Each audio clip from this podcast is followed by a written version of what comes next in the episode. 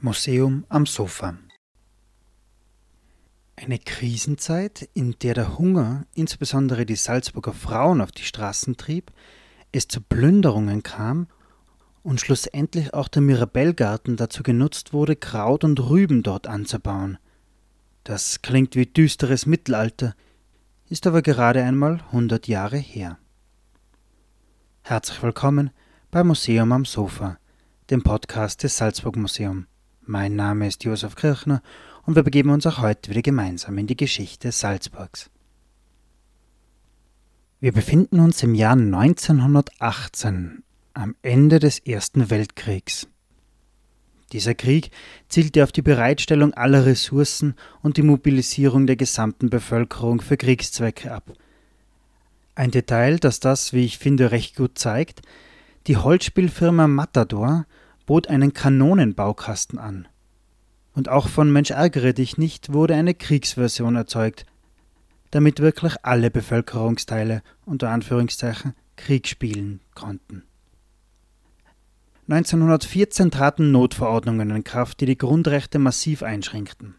Öffentliche Versammlungen waren verboten, Nachrichten wurden zensiert und wer öffentlich Kritik am Krieg äußerte, für den war das Militärgericht zuständig.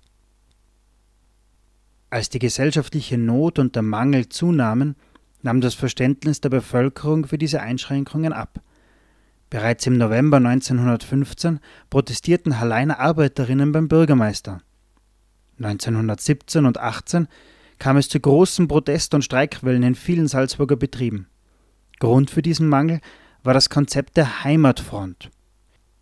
Die für Kriegszwecke benötigten Nahrungsmittel sollten an der Heimatfront, Zitat, abgehungert werden, wie es bei den Militärbehörden hieß. Bis 1918 gab es bei den Mittelmächten Deutschland, Österreich-Ungarn, Türkei und Bulgarien rund zwei Millionen Hungertote. Um eine Minimalversorgung aufrechtzuerhalten, wurden in Städten und Gemeinden sogenannte Kriegsküchen eingerichtet. Gemüse wurde in Gemeinschaftsgärten angebaut. Auch heute haben wir wieder Rezepte für Sie gesammelt, diesmal extra sparsam aus der Kriegszeit. Auf der Homepage des Salzburg Museum können Sie diese finden. Unter anderem ein Rezept für gefüllte Kohlblätter. In der Not wurde so auch der Mirabellgarten zum Kraut- und Rübenfeld. Dieser im 17. Jahrhundert beim ehemaligen Schloss Altenau vor den Toren der Stadt angelegte Prunkgarten wurde 1854 für die Bevölkerung zugänglich. Als jedoch Prunk weniger wichtig war als die Ernährung der Bevölkerung, wurde dort kurzerhand auch ein Krautacker angelegt. Dort, wo jetzt Blumenarrangements blühen, sprießen Krautköpfe in Reih und Glied. Ansonsten findet man Obst und Gemüse dort nur in der Orangerie, in der Orangenbäume gezüchtet wurden und in den zahlreichen mythologischen Figuren bei den Brunnen und Statuen. Zum Beispiel die Statue der antiken Göttin Pomona, die mit ihrem Früchtereichtum den Herbst darstellt. Zurück zur Krise 1918. Während die einen hungerten, bereicherten sich andere.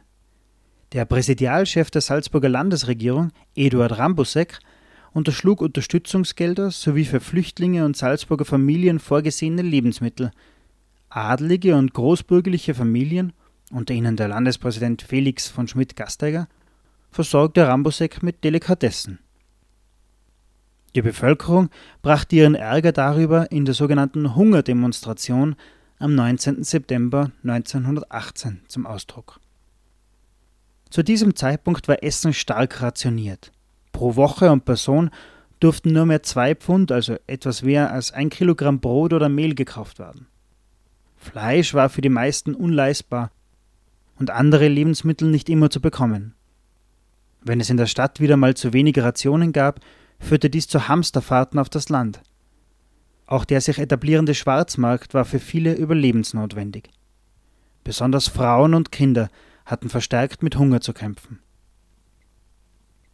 Am 19. September 1918 zogen schließlich rund 4000 Frauen auf den Mozartplatz vor das Regierungsgebäude in der neuen Residenz und verlangten, zum Landespräsidenten vorgelassen zu werden.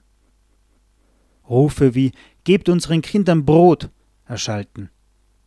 Schließlich entlud sich die Wut. Fensterscheiben wurden eingeschlagen, das Eingangstor durchbrochen. In weiterer Folge kam es zu Plünderungen im Hotel L'Europe, im Hotel Stein oder im österreichischen Hof, dem heutigen Hotel Sacher.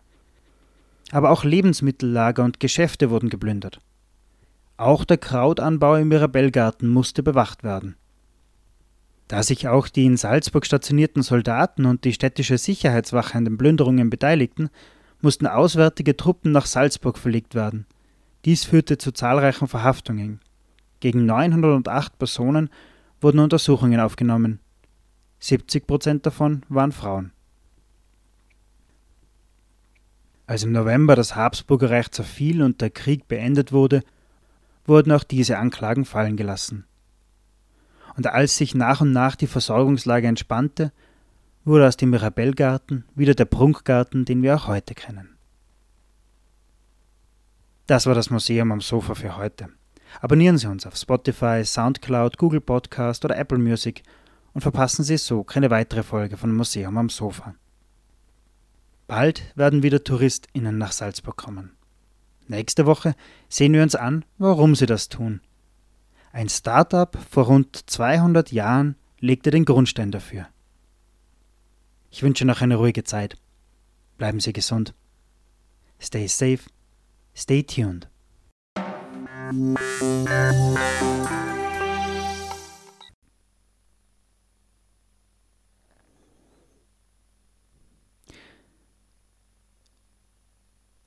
Wir befinden uns im Jahr 1918, am Ende des Ersten Weltkriegs.